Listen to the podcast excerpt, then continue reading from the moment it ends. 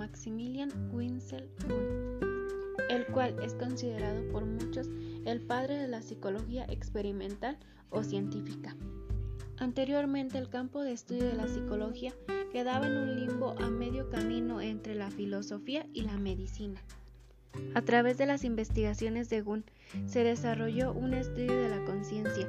Él estudio el cuerpo, cerebro y el sistema nervioso cómo se reciben los estímulos sensoriales y cómo ingresan estas al cerebro y las reacciones, pero sobre todo cómo son percibidos dichos estímulos por la conciencia. Las principales aportaciones de Gunn fueron las siguientes. Número 1. Fundó el primer laboratorio de psicología, técnicas de la autoobservación rigurosa o introspección.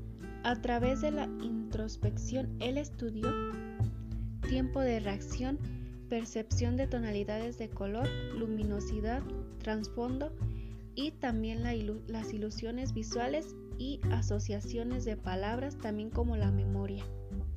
Trabajó en estos experimentos durante 20 años. Número 2. Se consideró a Gunn el fundador de la psicología como ciencia autónoma y separada de la filosofía. Número 3 desarrolló el método introspectivo, primer método experimental de la psicología. Número 4. Formó a muchos investigadores relevantes que lograron posteriormente amplios avances en la psicología. Número 5. En 1881 fundó la primera revista de psicología llamada Estudios Psicológicos. Número 6 Situó a la psicología en el contexto de otras ciencias, explicando en qué se asemeja y en qué se diferencia de ellas.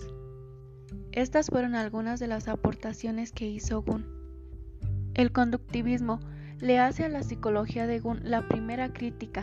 Es el objetivo de estudio que posee la psicología de Gunn, es que el estudio de la conciencia, según el conductivismo, no se puede estudiar objetos intangibles, y por eso plantean que el verdadero objetivo del estudio de la psicología debe ser la conducta del ser humano.